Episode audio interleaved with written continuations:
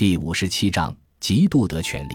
三，我承认世上并无命定的姻缘，即使两人真正因为相爱而结合了，他们各自与别的异性之间仍然存在着发生亲密关系的各种可能性。是否应该为了既有的婚爱扼杀这些可能性呢？对此需要做具体的分析。一种情况是婚外的性关系，如果把做爱看作单纯的生理行为。专一的爱情和美满的婚姻的，却都并不排斥多元的性关系。一个人跟情人或配偶之外的异性上床，仍能获得快感。但是，问题在于，做爱不只是生理行为。做爱时，两个肉体在极乐中的互相敞开，拥有核融合，乃是男女之爱最自然、最直接的表达方式。这就使你的爱人有权表示疑虑：如果你的婚外性伴侣是相当固定的。你如何证明你们之间的做爱不具有上述性质？如果你的性生活不拘对象非常随便，你如何证明你与爱人的做爱仍具有上述性质？在两种情形下，既有的婚爱都受到了质疑，对他的信心都发生了动摇。也许你的婚外性遭遇的确只是一般的风流韵事，那么在我看来，为之冒损害一个好姻缘的风险是不值得的。如果不是风流韵事，而是真正的爱情，又怎么样呢？既然不存在命定姻缘，就完全可以假定，在现有的爱人之外，还有许多别的异性。他、他们对于我同样也合适，甚至更合适。我只是暂时没有遇上他们罢了。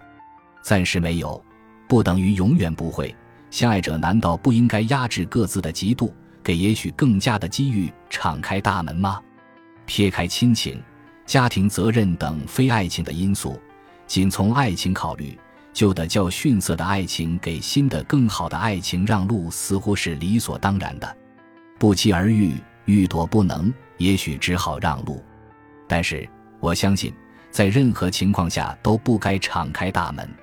在心态上，在做法上，被迫让路和主动敞开大门都是两回事。敞开大门。意味着主动去寻找新的机遇、新的爱情。可是，相爱者对他们之间爱情的信心，原是爱情的一个必要内涵，而敞开大门的心态和做法本身就剥夺了这个必要内涵。在此心态和做法支配下，不但已有的爱情，而且任何新得到的爱情，都永远处于朝不保夕、风雨飘摇之中。敞开大门的结果。进来的往往不是新的更好的爱情，而是一大堆风流韵事。这些不速之客，顺便也把已有的爱情这个合法主人挤出了门。事实上，在爱情上得陇望蜀的人，的确不是爱情信徒，而往往是些风月领袖。那么，有没有例外呢？据说萨特和波伏娃的关系是一个例外，他们一辈子相爱。建立了一种虽不结婚却至死不渝的伴侣关系。基于对彼此爱情的信心，他们在年轻时就约定，每人在对方之外不但允许，而且应该有别的情人，并且互不隐瞒这方面的情况。区别于他们之间的必然的爱情，他们把这种关系称作偶然的爱情。他们的确这样做了。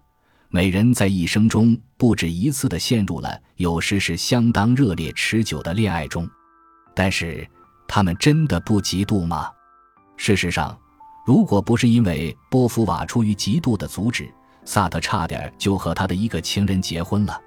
波伏瓦则异常费力地维持着他和萨特以及他的美国情人阿尔格朗之间的三角关系，一面为了萨特不得不拒绝阿尔格朗的结婚要求。一面信誓旦旦地向阿尔格朗宣布自己事实上是他的真正的妻子，至于阿尔格朗，就简直是被极度折磨死的。在向记者表示了他对波伏娃的所谓偶然的爱情的愤怒后的当天夜里，便死于心脏病发作。他说的对，只以偶然的方式爱人，等于过一种偶然的生活。我不能断言萨特和波伏娃的试验毫无价值，但可以肯定一点。凡多元的性爱关系，有关各方都不可能真正摆脱嫉妒，而且爱得与真实热烈者，就愈是受嫉妒的折磨，因为全或无缘是真正的爱情的信条，多元是违背其本性的。如此看来，萨特和波伏娃在多元性爱格局中仍能终身保持他们稳定的伴侣关系，可以算是一个例外，甚至一个奇迹了。不过，他们始终是分居的，而且有材料说，他们之间从很早开始就没有了性生活。如果此说属实，则把他们的关系说成性爱就未免勉强了，不如说是友谊，哪怕是非常动人的友谊。